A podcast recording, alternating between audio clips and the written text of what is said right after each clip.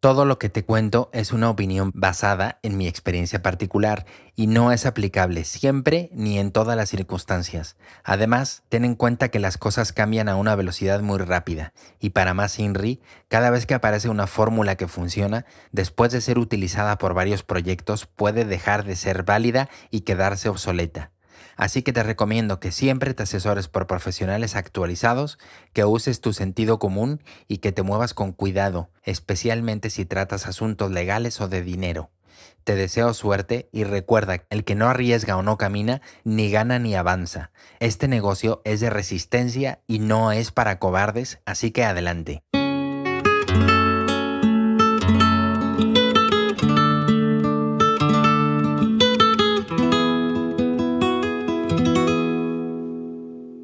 Entiende el pasado y tendrás ventaja. Si entiendes cómo empezó la industria, podrás tener cierta ventaja, pues muchas cosas han vuelto al origen. Esta maquinaria empezó basada en vender un soporte físico que contenía, mediante procedimientos magnéticos, la fijación de audios. Ahora, y tras la aparición de figuras como Spotify, Apple, YouTube, los hábitos de consumo son radicalmente distintos. En el inicio, si querías tener música en tu casa, necesitabas un aparato que lo reprodujera y comprar discos en vinilo físicos. Un poquito más adelante, cintas en formato principalmente de cassettes. Y después, alrededor de 1990, seguramente ni habías nacido, aparecieron los discos compactos. Bien, hasta ahí queda claro el asunto de los discos físicos. Pero hay dos elementos que cambiaron todo. Primero, el MP3 por redujo un disco que era obligatoriamente físico a la posibilidad de un archivo digital guardable y que se podía compartir. Esto ocurrió a través del fenómeno de Napster que permitía compartir todo a nivel global. Y número dos, y en mi opinión lo más importante, fue Steve Jobs, pues tuvo la visión increíble en ese momento de buscar que pudiéramos tener cientos de canciones en un aparato portátil. Ahora en el año 2020, tú que eres un artista independiente, ¿te parece inconcebible que nos sorprendiéramos por tener acceso a 600 canciones cuando en streaming tú puedes acceder a todo el catálogo global? Pero créeme, era revolucionario. Antes los jóvenes queríamos tener algo físico con nuestra música para poder disfrutarla y escucharla con nuestros amigos, y eso implicaba ir a comprar a una tienda un disco físico.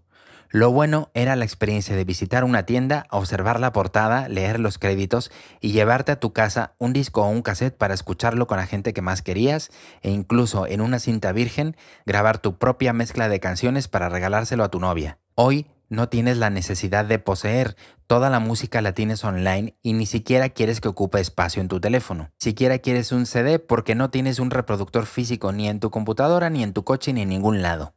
Estás en un momento increíble porque puedes escuchar música o ver películas cuando quieras, donde quieras y además puedes estar al tanto de lo que escuchan tus amigos o compartir con ellos. Pienso que quizás esta parte te parezca muy aburrida de mi podcast, pero vamos a algo que te va a ser muy útil. En el origen de la industria se buscaba una canción que fuera un kit.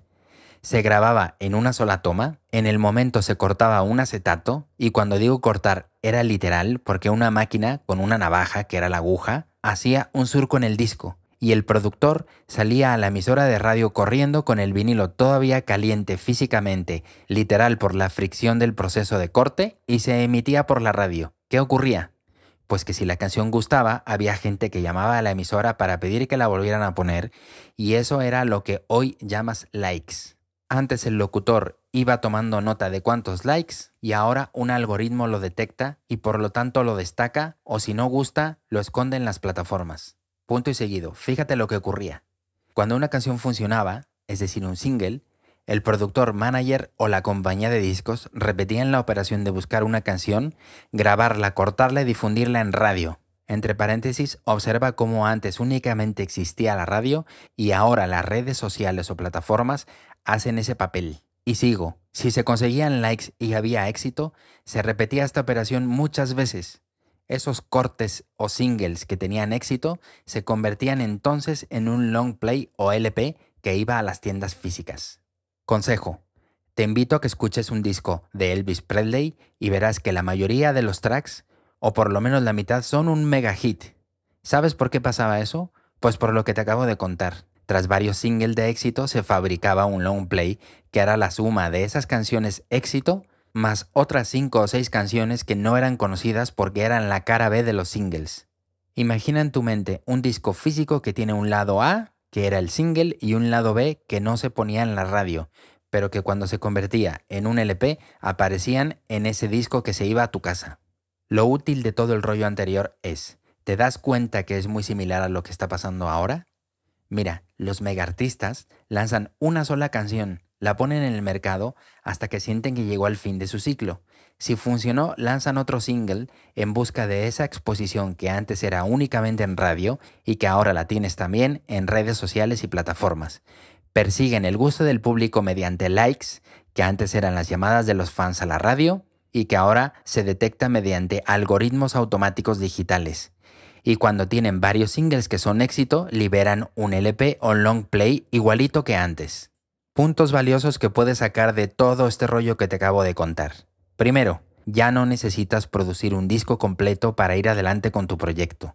Por lo tanto, debes centrarte en tener una super canción, producirla e interpretarla lo mejor posible, darle exposición. Ojo, muy importante, aunque le metas dinero, si no logras likes orgánicos, los algoritmos y sistemas que tenemos en la industria no detectarán que es un éxito y por lo tanto no la potenciarán. Y sigo, cuando tengas la suma de varios éxitos, entonces te convendrá liberar un producto que será la suma de esas canciones y que se podrá llamar EP, alias Extended Play, que de acuerdo a la Academia Latina de la Grabación son 5 o más canciones, o si llegaste mucho más lejos, sacar un long play que son 10 o más canciones. Y para terminar, vuelvo a Elvis Presley. Puedes buscar un documental de video sobre él y vas a ver que todas las canciones eran cortísimas yendo al grano en el planteamiento melódico y la letra y todos son hits sin repetirse en la idea. Y por lo tanto, esos LPs de Elvis Presley son todos buenísimos.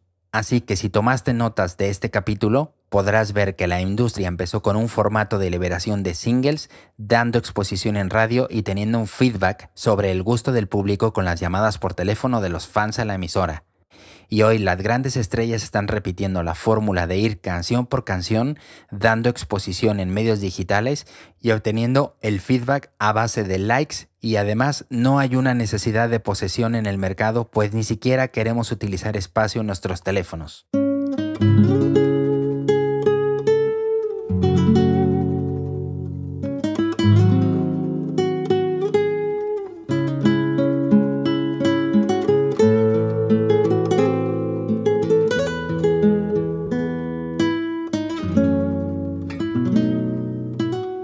Buscando como siempre quedarnos con un resumen positivo, te aconsejo que uses esa fórmula de singles, aunque también para no perder la tradición de ser un Contreras, te digo que te será más barato producir paquetes de 5 o más canciones y no solamente una, pues un productor puede darte buen precio si produce varias canciones, pero será un poco más difícil si es para un solo track.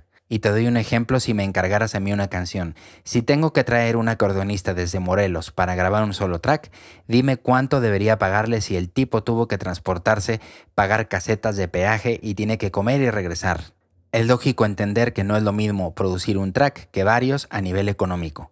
Y lo mejor de toda esta conversación es que la batalla es de canciones y no de productos completos y eso te da cierta libertad para hacer correcciones conforme liberes productos y detectes lo que le gusta a tu público o no. Sí creo en el talento innato, pero este sale a la luz solo cuando lo cultivas y avanzas. Si no cometes errores será muy difícil que aprendas.